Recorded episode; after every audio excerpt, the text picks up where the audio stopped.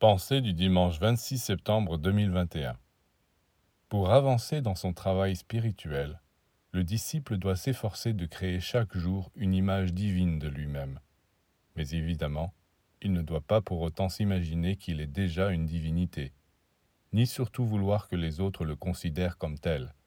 Sinon il s'attirera leur moquerie et leur hostilité. Ils diront Mais celui-là, pour qui se prend-il? Il devient fou et on ne pourra pas tout à fait leur donner tort. Donc, quel que soit le travail intérieur que vous faites, continuez à vous comporter envers les autres avec simplicité et naturel.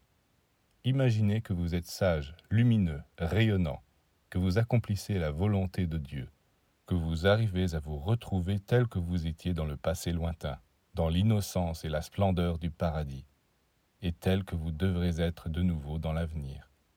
Parfait. Mais souvenez-vous que ce n'est pas encore arrivé.